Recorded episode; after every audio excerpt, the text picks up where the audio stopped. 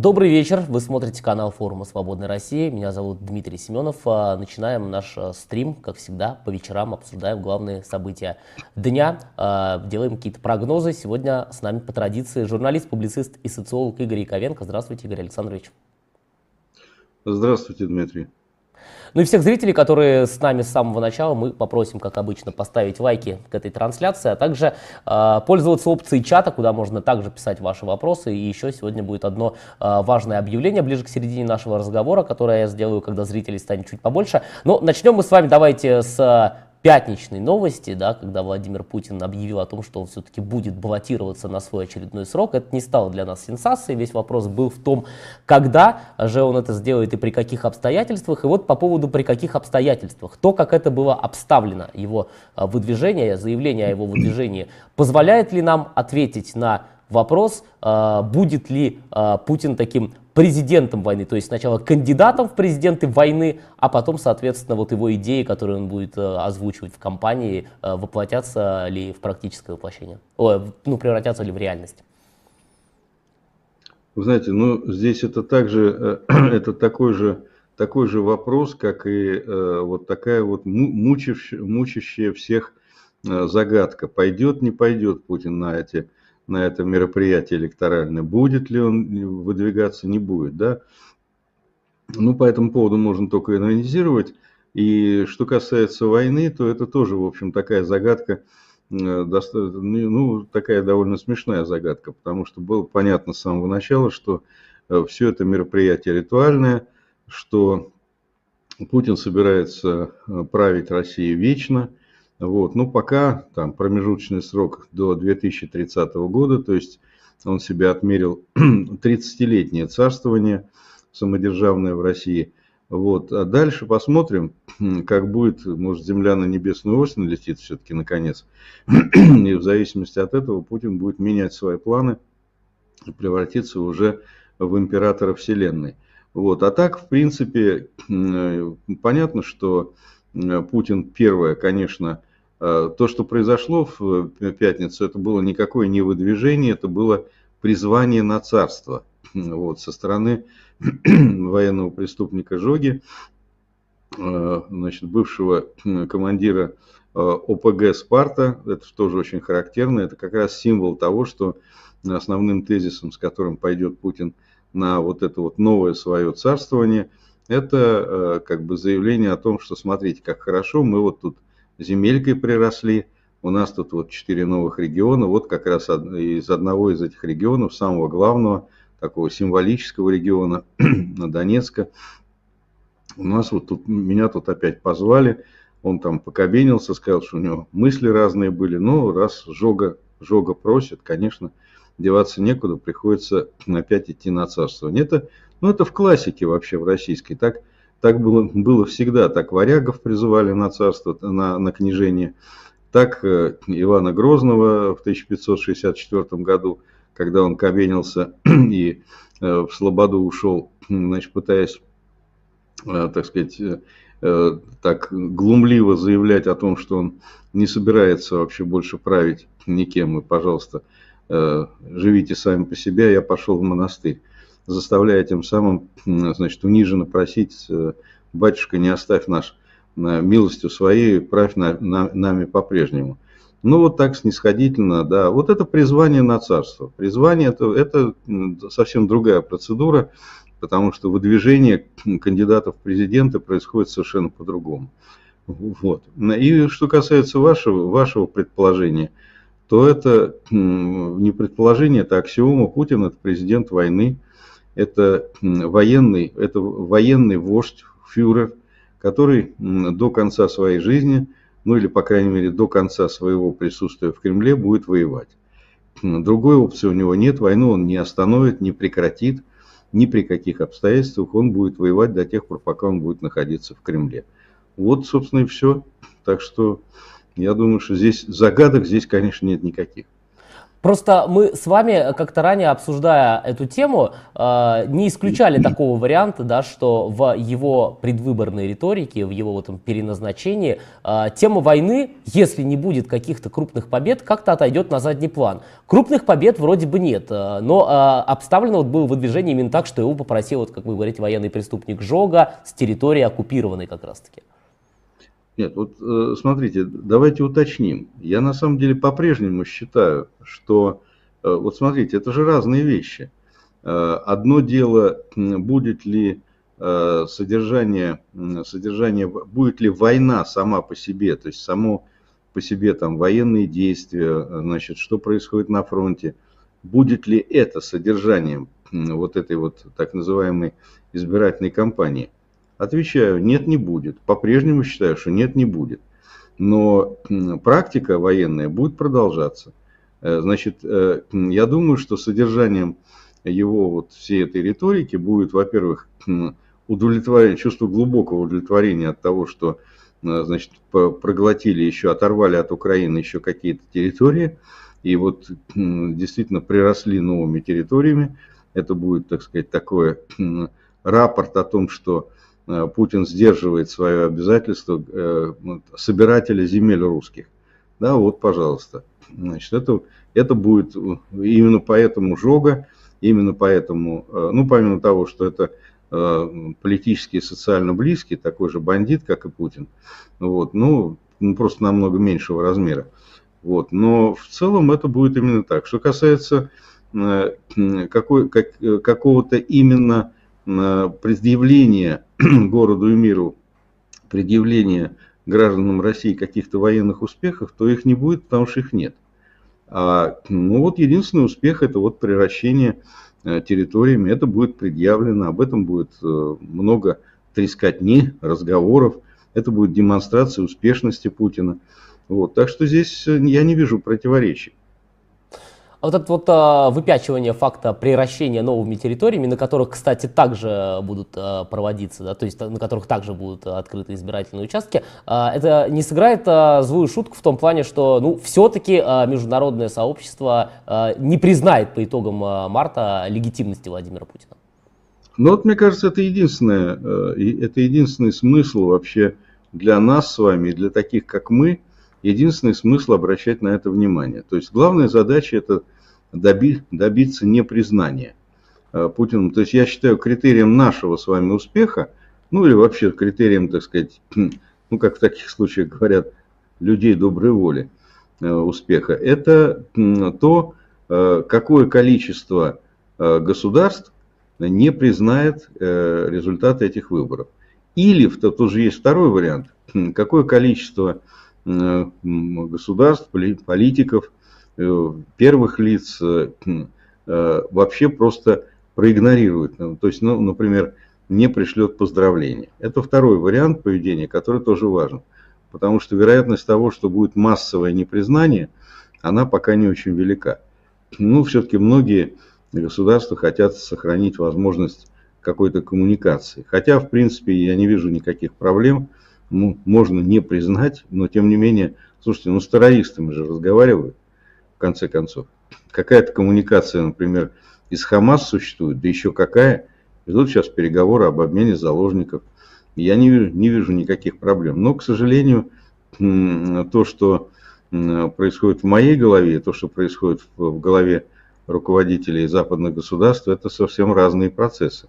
Вот, это, там, не, не знаю, у кого в этом смысле мыслительный процесс лучше, но во всяком случае у них у нас разные ответственности, разная, разная биография, и в общем мы думаем на разных языках, поэтому вот они думают так. Более того, судя по риторике, почему вот это действительно, что называется, разные мыслительные процессы, потому что они постоянно еще говорят о каких-то переговорах с Путиным. Вот это, если насчет признания и непризнания, я здесь еще хоть как-то могу понять, и не принять, но понять. То вот когда люди говорят, взрослые люди, в частности в Соединенных Штатах Америки, говорят, что вот по итогам там, большой помощи Украине, Украина там одерживает победу, и будут переговоры на условиях украинских, Вот я здесь, я здесь теряю нить понимания, у меня совершенно уже не, раб, не срабатывает никакая герменевтика, и я просто перестаю понимать, о чем идет речь. Потому что представить себе, что Путин сядет за стол переговоров там, с Зеленским, например, и, ну, а с кем еще? А с кем еще? Вот Путин и Зеленский сидят за столом переговоров и начинают предъявлять, а Зеленский начинает предъявлять э, украинские требования. Ну, первое, понятно, отвести войска на, до границы 91 года. То есть Путин должен, а, значит, э, э, практически все, все украденное вернуть. Значит, ну, понятно, что это, это, это уже невозможно, потому что это, это означает, что Путин должен Э, значит, э, весь вот этот вот э, ядовитый, ядовитую пасту, которую он выдавил, выдавливал на протяжении многих лет, он должен обратно в тюбик затолкать. Он должен объяснить всем, всем что все это время весь этот телевизор, значит, он врал, ну ладно, в конце концов, не самое страшное. Но все эти там 300 или сколько-то тысяч солдат, они погибли просто из-за его собственной дури, что правда – но это надо теперь признать откровенно.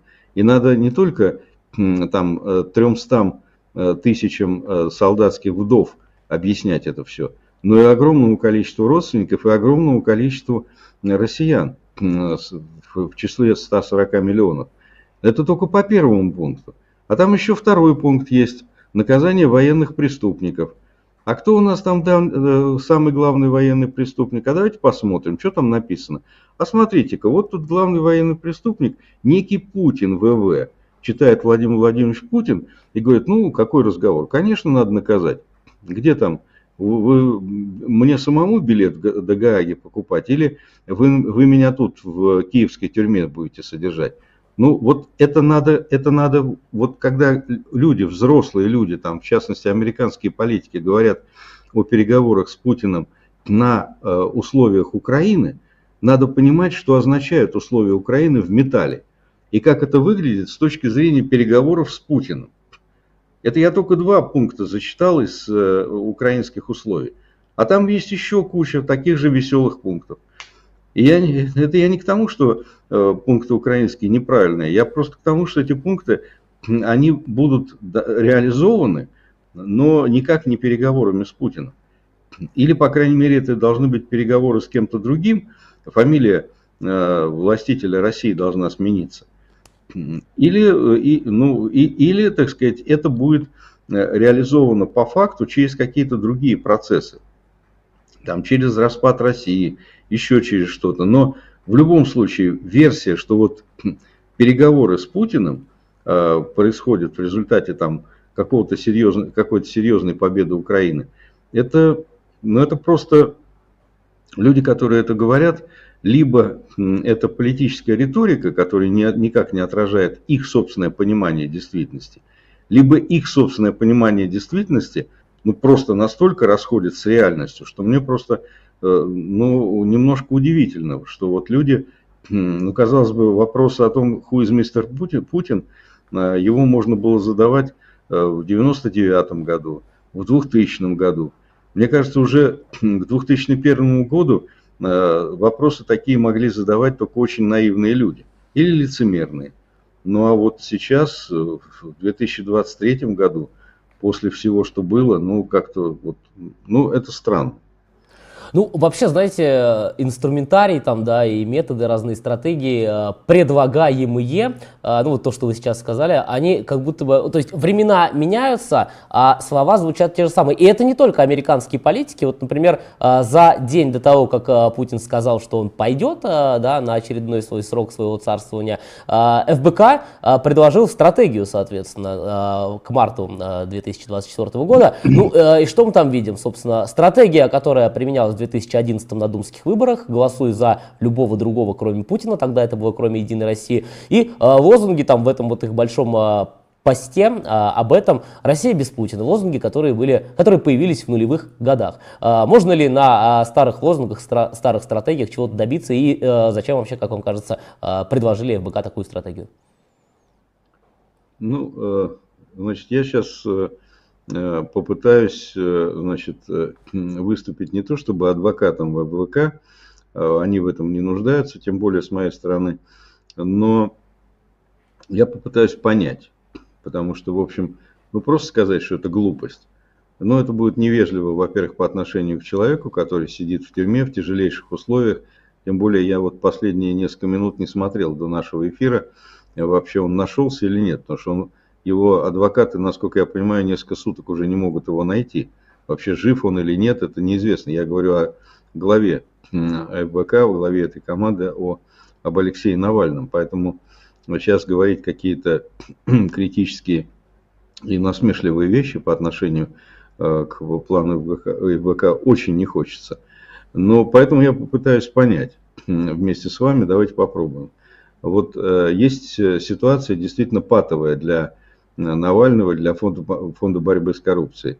В результате того, что он сам приехал в Россию, добровольно сел в тюрьму, он оказался в ситуации полной оторванности от, от как бы, не только от своей команды, там связь какая-то через адвоката поддерживается, но и руководить какими-то процессами, которые, э, которые мобилизовывают своих сторонников из тюрьмы, из следственного, из, из, из э, ШИЗО, это ну, достаточно проблематично. То есть это на самом деле э, серьезная проблема. Основная команда ФБК находится за границей. Руководить протестами, находясь за границей, довольно сложно. Согласитесь, это проблема.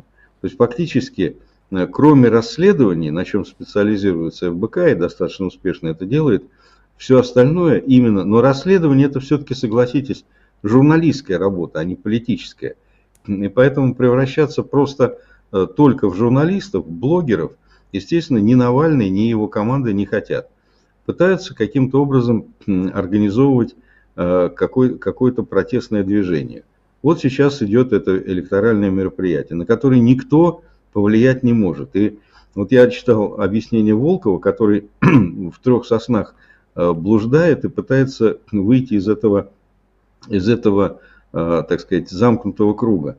С одной стороны, он не может не признавать, что никакого воздействия на результаты этого мероприятия никто оказать не может. Он, этого, он не может этого не признавать, и он это признает.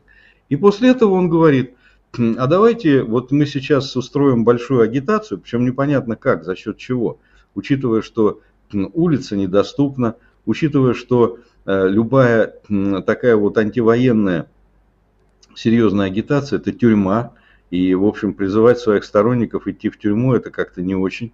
Вот. Ну и кроме всего прочего, последнее, ну хорошо, если бы они остановились, вот если бы Навальный и его команда – остановились на том, что надо использовать это мероприятие для призывов э, организовывать агитацию, э, вот не голосовать за Путина.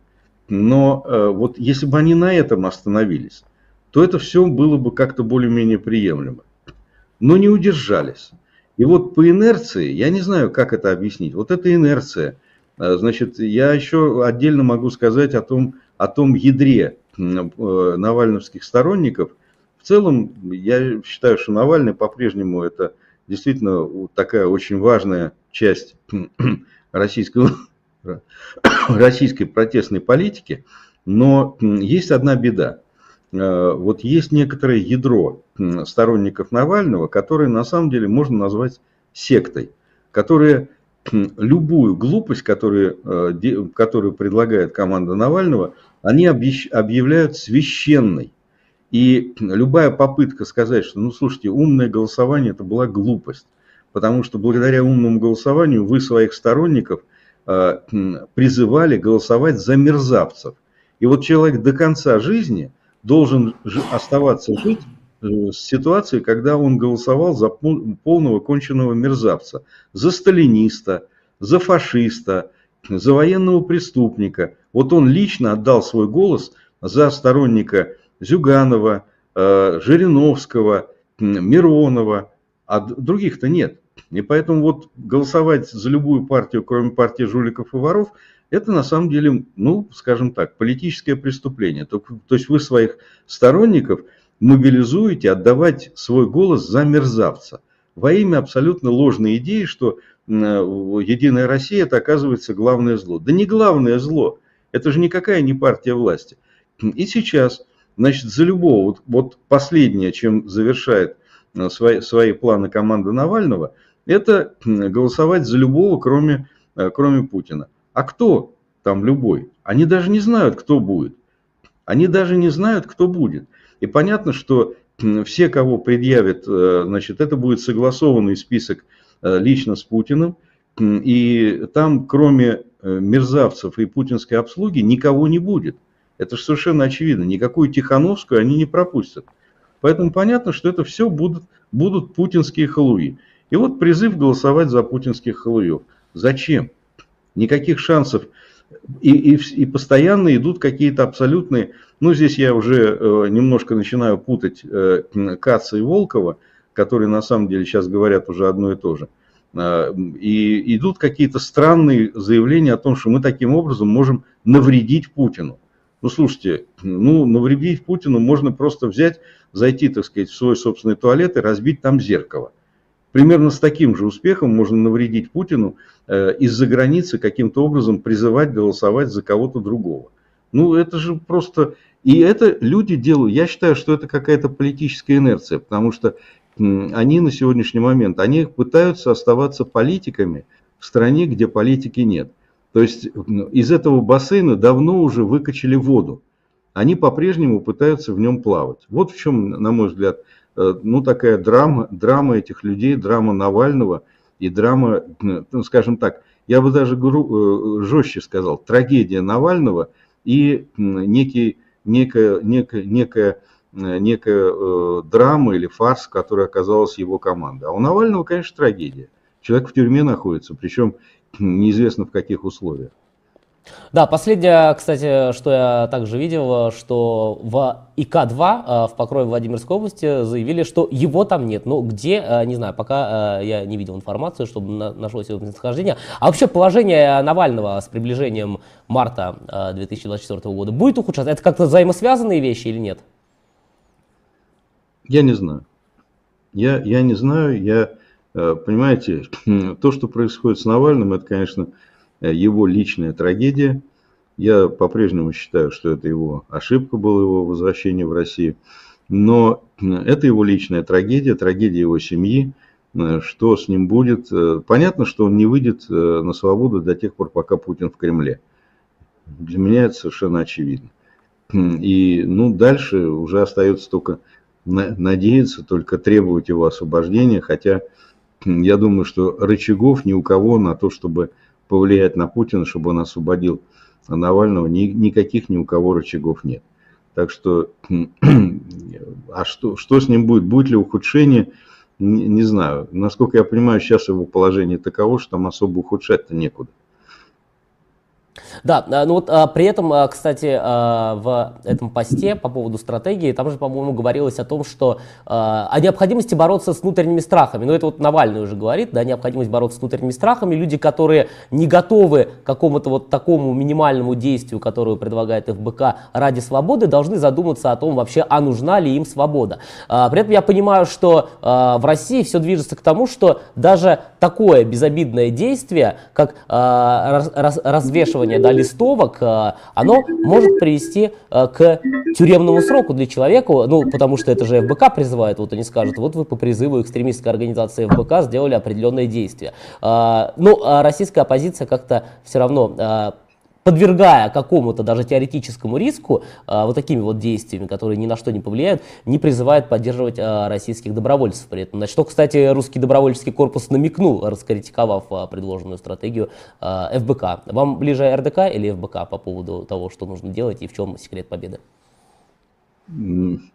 Ну, тут э, вопрос риторический. Я думаю, что мы с вами неоднократно уже обсуждали эту тему и неоднократно с вами соглашались с тем, что единственный способ а, значит, э, смещения Путина – это силовой вариант. Других вариантов просто не существует. Поэтому, ну, конечно, русский добровольческий корпус, при том, что там можно что угодно о политических взглядах командира говорить, но это все не имеет никакого значения. Вот просто никакого значения не имеет, какие политические взгляды у командира русского добровольческого корпуса или, или у его бойцов. Безусловно, тот путь, который они избрали, это единственный путь, который может ну, в какой-то перспективе привести к э, демонтажу э, путинского режима.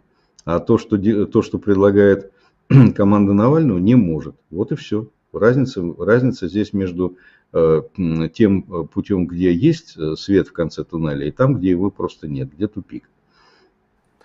Ну, и здесь э, как раз э, я сделаю одно небольшое объявление. В э, вашем левом верхнем углу вы видите QR-код, где написано «Сбор средств». Это очередная инициатива Форума Свободной России. Если ранее активисты Форума Свободной России в Германии собрали на автомобиль для добровольцев, воюющих в составе ВСУ, вот, и на электрогенераторы, затем форум проводил аукцион в поддержку белорусских и российских добровольцев и собрали более 50 тысяч евро. И также автомобили, еще ряд вещей, спутники Starlink, и все это было отправлено. А, то сейчас, а, в связи с тем, что наступила зима, а, мы решили, что необходимо организовать сбор средств на комплект зимней теплой одежды. Вот пример такой одежды сейчас вы увидите на экране. Это Level 7 или 7 слой. Особый комплект, который защищает даже от экстремальных мороза и ветра благодаря специальной воздушной прослойке.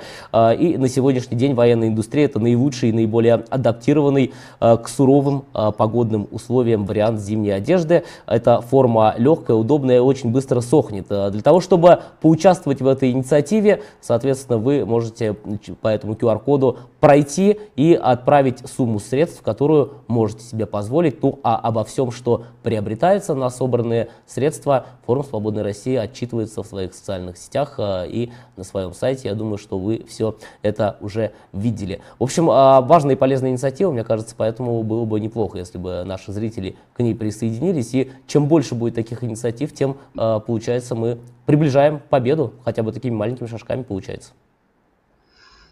Да, я думаю, что здесь я, я очень рад на самом деле, что форум Свободной России э, вот э, этой осенью на самом деле произошел, произошли серьезные изменения э, в стратегии и тактике форума Свободной России и э, была консолидированная позиция, ну скажем так, э, большинство, далеко не все, но большинство признали, что все-таки единственный способ Э, изменение ситуации в России – это уничтожение путинского режима исключительно силовыми методами.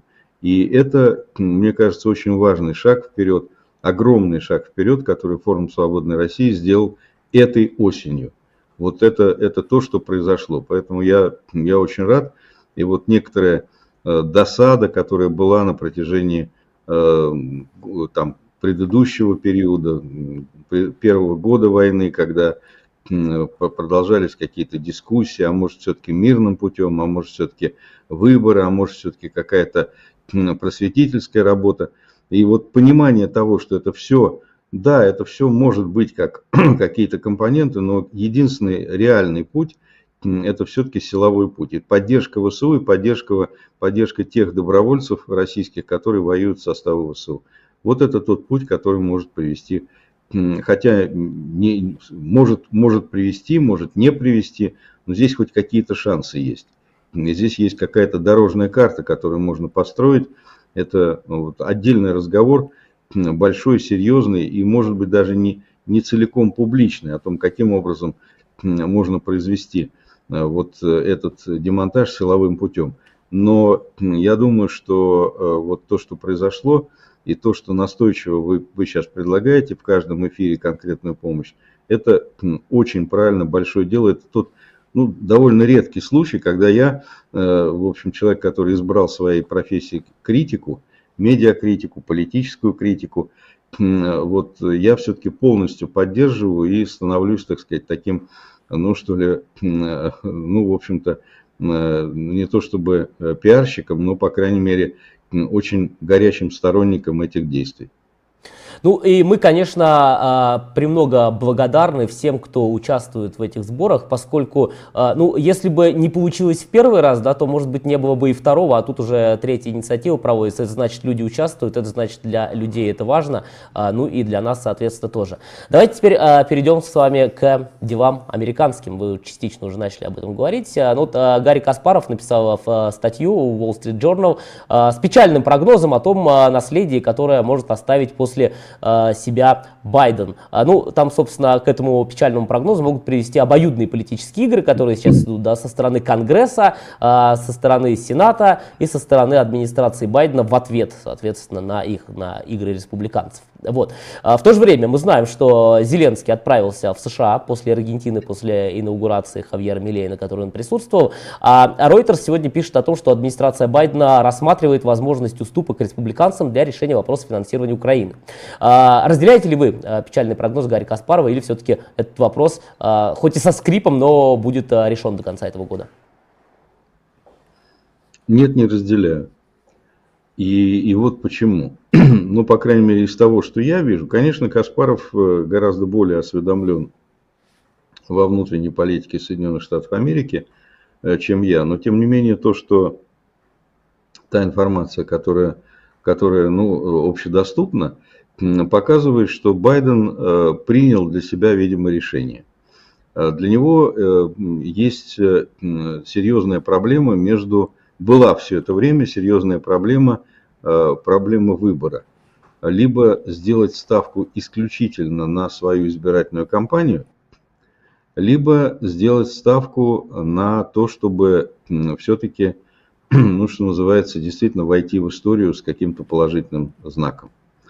И этот выбор как раз вот в конкретике, в очень конкретной, э, конкретном пункте сошелся – этот выбор как раз сошелся э, между э, позицией неуступчивости по отношению к требованиям республиканцев э, сделать пакет из, ну, сейчас понятно, что там все согласны с помощью Израилю, а здесь консенсус есть полный. Но вот что касается вот того, той нагрузки, как вот продавали в советской, в советской торговле, были товары с нагрузкой – да, хочешь купить кофе, пожалуйста, тебе комбижира еще килограмм. Не хочешь комбижир, не ешь ты комбижир, ну извини, тогда не будешь пить кофе. И здесь республиканцы поставили Байдена в, примерно в такие же условия, как советская, советская торговля советских граждан. Хочешь помощь Украине? Пожалуйста, меняй миграционное законодательство в сторону резкого ужесточения. Я сейчас не буду перечислять те пункты, там много пунктов этого резкого ужесточения миграционного законодательства – но суть одна. Это очень серьезный удар по электоральной поддержке Байдена. Потому что его электоральная поддержка – это латиноамериканцы, это гигантская латиноамериканская э, община, которая всегда голосовала за демократов и, в частности, за Байдена. Резкое изменение миграционного законодательства в ту сторону, которого требуют американцы, я сейчас категорически не хочу вдаваться – Хорошо, плохо.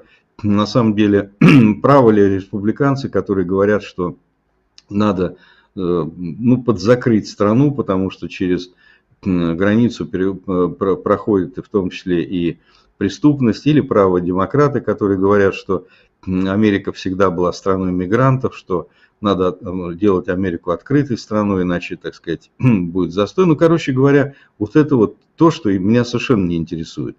Потому что нас интересует только, ну меня интересует только одно, как это, как это а, обернется для помощи Украине. Так вот, Байден, насколько я понял, последние, э, последние недели твердо встал на, на путь уступок а, республиканцам. И сейчас работают комиссии, которые просто по пунктам сдают американцам пункт за пунктом вот это вот миграционное законодательство. И это означает, что? Республиканцам сдают пункт за пунктом. Вы просто американцам сказали. Да, да. А, ну, извините, да, ну, оговорка, конечно. Сдают республиканцам вот это вот миграционное законодательство. То есть Байден полностью идет на уступки республиканцам. Это означает, что он жертвует своей дальнейшей политической карьерой ради достижения конкретной политической цели, очень важной помощи Украины.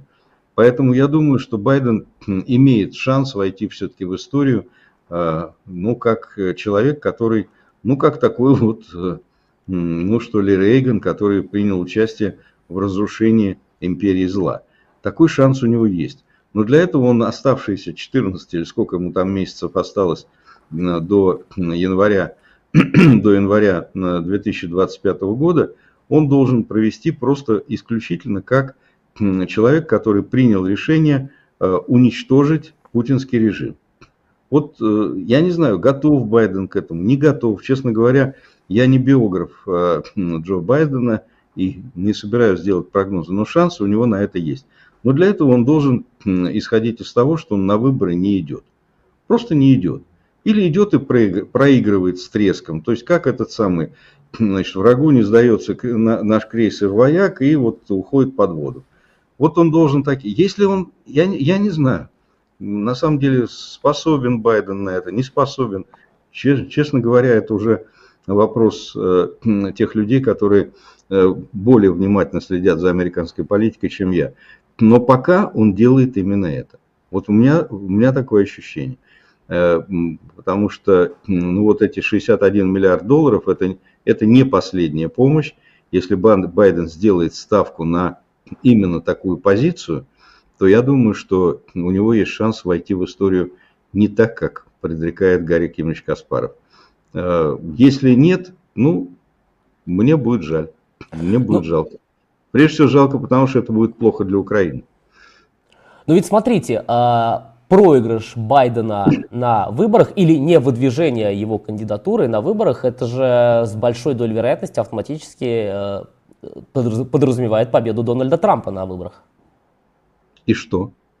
И если до этого момента а, путинский режим не будет разрушен, а, появится ли у него второе дыхание в связи с приходом Трампа? Не знаю. Вы знаете, вот э, я помню хорошо, как э, значит, Маргарита Симонян э, ездила по, колесила по Москве с э, вы, вытянутым, выдвинутым из, из окна американским флагом по поводу э, победы Дональда Трампа. Э, я помню, как э, господин Ж, э, так сказать, устраивал демонстративную пьянку по поводу избрания Трампа, говоря о том, что все, Трамп придет, порядок наведет. Вот это все мы видели. А потом почему-то во время президента... Понимаете, Трамп, Трамп я, я считаю, безусловно, Трамп очень большим злом, очень большим, но это не абсолютное зло. В отличие от Путина, Трамп, конечно, зло. Ну, я так думаю. Я понимаю, что среди э, вашей аудитории, Дмитрий, есть достаточное количество трампистов, и я хорошо знаю их аргументы. И, ну, здесь э, спорить по поводу политических верований бесполезно. Но я должен сказать, что Трамп отличается э, одной замечательной особенностью. Он, так сказать, у него очень, очень легкое речеиспускание. То есть он, э, так сказать, он говорит э, какие-то вещи, которые потом вдруг делает противоположные вещи. И это, это было. Он говорил о том, что он договорится с Путиным, о том, что Путин хороший парень. Но потом, когда он пришел к власти, он, продолжая говорить, что Путин хороший парень, что мы с ним договоримся, он помогал Украине. Он, э, так сказать, там, я не знаю, столицу посол, вернее, посольство, э, американское посольство перенес в Иерусалим. Он, э, так сказать, делал очень многие вещи, которые, ну, в какой-то степени противоречат его предвыборным обещаниям. То есть из НАТО он не ушел, ну не ушел, понимаете, все разговоры, все пугалки по поводу того, что вот, о, о, о ужас, Трамп придет, он выйдет из НАТО, он прекратит помощь Украине. А я вообще не исключаю варианта, учитывая э, вот этого, так сказать, экзотического, особенность этого экзотического персонажа, я не исключаю вариант, что Трамп, например, начнет свою избирательную кампанию, э, переобувшись в воздухе, на радость нам с вами, и будет вести эту кампанию с позиции критики Байдена за недостаточную помощь Украине. Вполне возможно. Это, это, э, понимаете, потому что э, вот в этой ситуации, критиковать Байдена с, с этой позиции гораздо выигрышнее. Ну, я опять-таки на мой непросвещенный взгляд. То есть э, у него, ну и кроме всего прочего, все-таки американские выборы, и здесь-то уж мы, мы с вами достаточно, наша дилетантская компетентность достаточно для того, чтобы понять, что американские выборы – это прежде всего внутренняя политика, а не внешняя. И э, украинская тема не занимает, э, там, я не знаю, э, своего места в первых там даже, даже каких-то там э, 10 строчках. Да?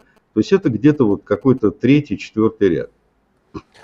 Ну вот, знаете, в силу как раз-таки вышеозвученных вами причин, я-то не являюсь тоже трампофобом в контексте э, войны в Украине, да, но мне другое непонятно. Мне непонятно, почему в очередной раз а, надежды российских пропагандистов и некоторых российских, а, там, соответственно, представителей режима связаны а, с Трампом. Вот, мол, Трамп придет, порядок наведет, хотя а, этого не произошло во время его первого срока. Э, ну, опять-таки, понимаете, на что-то же надо надеяться, знаете, вот куда надо же, надо же на что-то рассчитывать. И по инерции, да, по инерции, ну, поскольку риторика, слушайте, ну, Трамп все время говорит о том, что надо прекратить помощь Украине. Он говорит это все время, постоянно. И на это люди ориентируются. Слушайте, они, вот эти вот обитатели российского телевизора, они несут всякую ахинею. Они сейчас говорят там о э, каких-то там ядерных ударах, там они планы, э, планы захвата стран Балтии сейчас постоянно озвучивают, говорят о том, что надо, надо сейчас немедленно начать войну против вторжения в это самое, в, в Латвию, в Литву, в Эстонию, в Польшу и так далее. Ну, они говорят всякую ахинею. И для этого им нужны какие-то какие опоры, какие-то положительные новости – и в частности, вот заявление Трампа. У них постоянно присутствует Такер, Такер Карлсон, который просто стал частью российской пропаганды. Он присутствует просто как, ну, как, э, как хозяин, он находится внутри российского телеэфира. Поэтому, и, ну, понятно, что, что такое Такер Карлсон, понятно, какое отношение все, что он говорит, имеет к реальности, в том числе американской. Поэтому я думаю, что у них, конечно, надежда на Трампа. Э, по крайней мере, надежда на того Трампа, которым Трамп предстает в сегодняшней своей риторике. И в данном случае они забывают, э, забывают о том, что такое уже было. И все надежды на то, что э, президентство Трампа будет огромным счастьем, там и санкции против России были, если вы помните. Все разговоры о том, что они будут, они проведут все трамповское президентство в, в, в обнимку с Путиным – ну, это все не оправдалось. Там санкции были довольно серьезные. Ну, не, не, не, не зубодробительные, но, по крайней мере, э, не, не меньше, чем при, э, чем, чем при других президентах. Поэтому вот эта надежда, я думаю, что они иллюзорны. Ну и давайте попробуем погадать или попрогнозировать в заключительной нашей части. У нас Предыдущие, скажем так, две недели да, ознаменовались а, серией а, диверсий а, на территории как оккупированной России, так и на территории Российской Федерации. Здесь можем вспомнить убийство Киевы, здесь можем вспомнить подрыв в Луганске Попова, коллаборанта, туннель Байкала-Амурской магистрали. Станет ли такая вот подрывная партизанская диверсионная деятельность трендом этой зимы? Я, я надеюсь, что да я абсолютно убежден, что то, что сейчас э, вот э, этой ночью очень интенсивно бомбили Киев. Вот очень интенсивно наносились удары по Киеву. И я совершенно не понимаю, почему вот э, на протяжении всех этих уже почти двух лет Россия наносит удары по мирным гражданам Украины, почему Украина не должна отвечать ударами по военной инфраструктуре на территории России. Я абсолютно убежден, что рано или поздно произойдет то, что, то о чем э, ну, говорят все нормальные люди, что Украина должна получить дальнобойные, э, дальнобойные ракеты, в том числе томагавки, должна наконец наносить удары по военным объектам на территории России, таким как Урал вагонзавод, по таким как военные аэродромы. Это неизбежно. Что же касается уничтожения военных преступников, Это законные цели. Кива – это предатель. Это человек, который значит, предал свою страну, и э, он является, безусловно, являлся, безусловно, законной целью украинских спецслужб. То же самое, как и другие военные преступники. Здесь я не вижу никаких проблем. Я считаю, что это должно продолжаться и будет продолжаться. Ну и на этой неделе также предстоит а, многочасовое шоу по вешанию лапши на уши россиян, да, путинская прямая линия и пресс-конференция. У меня-то а, в преддверии нее такой один только шуточный вопрос, а, который заключается в том, заплачет ли Владимир Путин как Ким, когда будет о демографии рассказывать.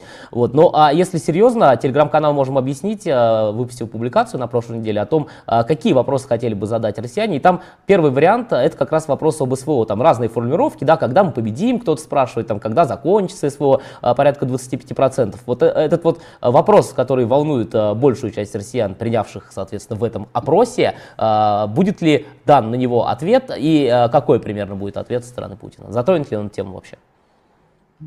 Ну, я думаю, что вопрос этот будет задан как какой-то... На самом деле, вот это вот мероприятие, прямая линия, сопряженная с нею большая пресс-конференция, значит, она будет отличаться тем, что не будет, не будет вообще никаких неожиданных вопросов. Э, все, не то что неожиданных, а не будет вообще острых вопросов. Просто потому что все люди, которые э, могли бы задать такие вопросы, они либо давно уже находятся за границей, либо в тюрьме, либо, так сказать, просто не будут допущены близко э, к этой линии. Ну, что касается того вопроса, о котором вы говорите, он, конечно, будет в какой-то форме задан. И ответ на него будет, э, ну, скорее всего, я, конечно, не, не могу э, предсказать дословно, что будет говорить э, преступник Путин, но я думаю, что он будет, он скажет о том, что, ну, слушайте, мы воюем со всем Западом. Весь Запад, многократно превосходящий нас по военной, по, по экономической и там прочей мощи, он на нас напал, как обычно, как тысячу лет назад нападали, со времен динозавров на нас нападали всегда вражеские динозавры, западные, очень неприятные. Значит, и вот э, сегодня опять нас хотят уничтожить. Мы героически сражаемся.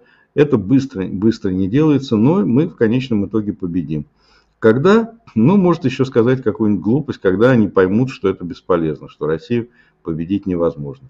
Но в конечном итоге будет опять-таки, значит, э, ну, точные даты, конечно, он не назовет, но скажет, что мы воюем, в конечном итоге мы защищаем Родину.